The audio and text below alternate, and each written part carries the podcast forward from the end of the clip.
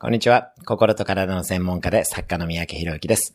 この番組では平日毎日1分の放送で人生を変えるヒントをお伝えしています。今日のテーマです。気になる人へ連絡を。誰かのことがふと気になることってないでしょうか？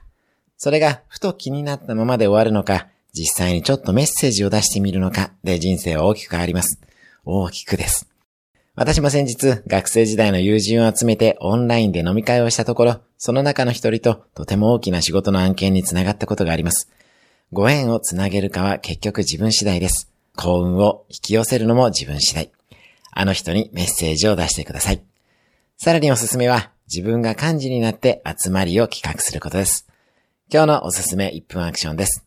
ふと気になったあの人にメッセージを出してみる。今日も素敵な一日を登録、シェアなどいただけると嬉しいです。